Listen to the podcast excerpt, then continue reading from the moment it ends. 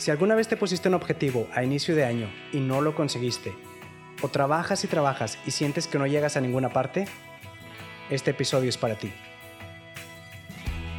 Yo soy Gabriel Jaime y una vez más quiero darte la bienvenida al podcast Como Ser Extraordinario, el espacio en donde estoy seguro encontrarás las herramientas y la motivación para que logres salir de esta zona de confort que en ocasiones nos atrapa y no nos deja avanzar.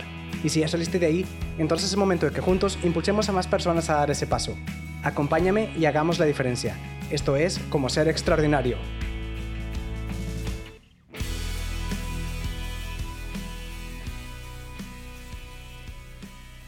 ¿Qué hay? Pues bienvenidos al episodio número 17, el último episodio del año 2019, pero el primer episodio con video.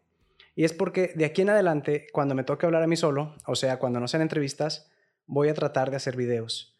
Ya las entrevistas veré más adelante si incluyo video o todavía no. Por mientras me van a ver a mí, así que si no me han visitado en YouTube, ahora es el momento perfecto. Como te digo, hoy estamos con un episodio muy especial para cerrar el año y este se trata sobre cómo establecer bien nuestras metas. Porque si se trata nada más de decir, cualquiera lo hace, pero establecerte una meta y cumplirla es muy diferente. Toda meta debe de calcularse antes de dar el primer paso si quieres construir algo, antes de comenzar a construir, debes calcular los costos. Y ahora, en esta ocasión, por costos, no me refiero únicamente a lo monetario, sino al tiempo y a la energía que le vas a invertir a este proyecto. Por eso, hoy te traigo una herramienta que, aunque no es mágica, sí te puede ayudar sobre cómo establecer las metas bien. Y que no solo se establezcan, sino que se cumplan. Esta herramienta es un acrónimo en inglés que forma la palabra SMART, como smartphone, y significa inteligente, son cinco letras, por lo cual vamos a ver cinco puntos el día de hoy. Y como no quiero que nadie batalle ni que tenga excusas para comenzar este año con todo, se los acabo de traducir al español. Así que vamos a comenzar. La primera palabra comienza con S y es singular. Y es porque antes de comenzar a escribir tu primer meta, debes de preguntarte una cosa.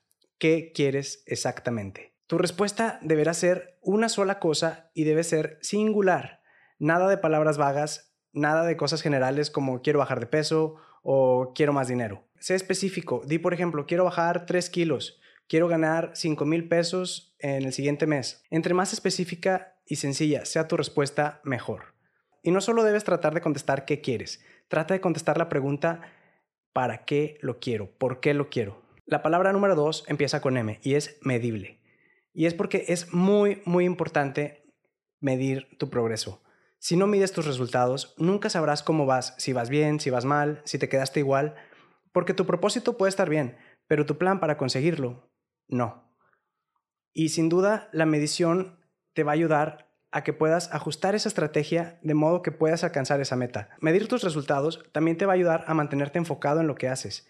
Y además, te va a ayudar a que cada que subas un pequeño escalón en tu progreso, eso te va a motivar más a seguir adelante. Por ejemplo, si tu meta es irte de viaje, ahí es muy fácil medirlo. ¿Por qué? Porque vas a tener en tu cuenta bancaria o donde estés ahorrando, irás viendo cómo suben los números del dinero que tienes. Ahora, si tú quieres bajar de peso, ahí se va a notar cada que te subas a la báscula y que lo compares con el registro que debes tener de tus cambios. Aquí solo me gustaría hacer un pequeño paréntesis porque hay algunas metas en las que lo mejor es que consultes a un especialista, como es el caso de la nutrición, porque tal vez estás subiendo o bajando de peso como tú quieres, pero no de una manera saludable. Por eso es mejor consultar con un especialista. La siguiente palabra es alcanzable. Y con alcanzable me refiero a que debemos ser realistas, porque, ojo, ser realista no es lo mismo que ser pesimista.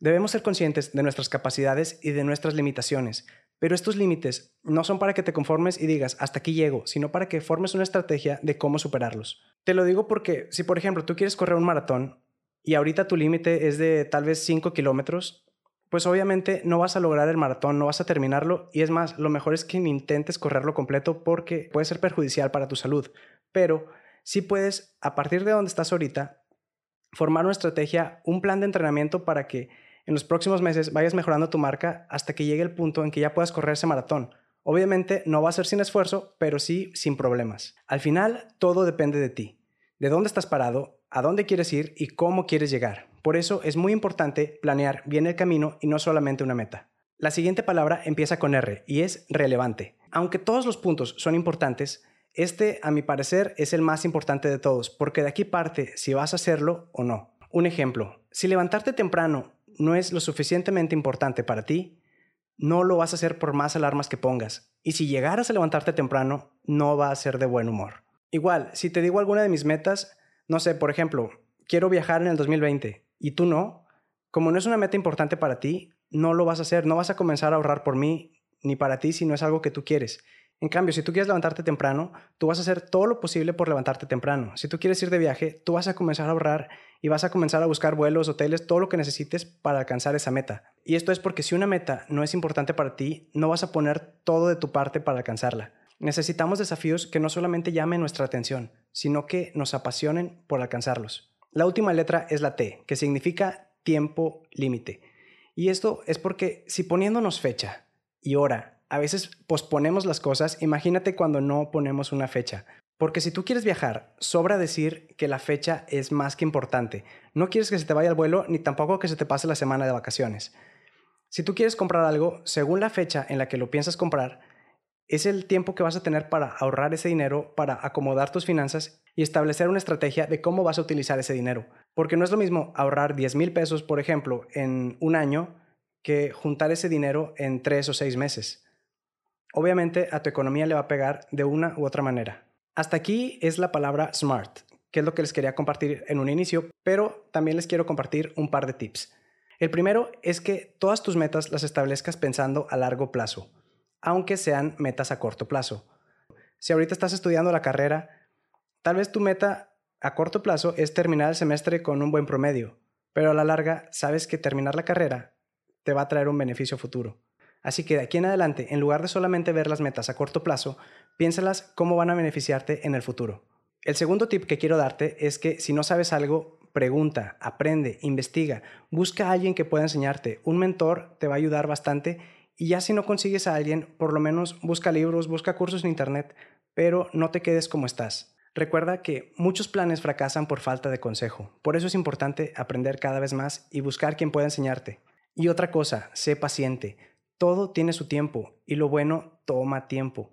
Recuerda que la constancia es clave en lo que sea que hagas. Y recuerda que cuando te establezcas un límite de tiempo, este debe ser realista y no quieras hacer algo de tal vez un año o seis meses en un solo mes. Ser extraordinario no es solamente tener ideas bonitas en la cabeza. Si queremos hacer la diferencia, necesitamos hacer. Y es por eso que les quiero dejar tarea. Y la primera es que te olvides de los 12 propósitos de Año Nuevo. Cómete las uvas si tú quieres. Pero de nada sirve que te pongas 12 propósitos si no vas a cumplir ninguno. Es mejor que te plantees uno solo y que lo alcances. Y esa es la tarea número dos, que te plantees metas inteligentes. Como lo que acabamos de ver, ya sea que te plantees una, dos, cinco, diez, pequeñas, grandes, las que sean, pero que las cumplas. Que sean metas con las que tú estás seguro que vas a comprometerte y que vas a invertir tu tiempo, tu esfuerzo, incluso posiblemente dinero.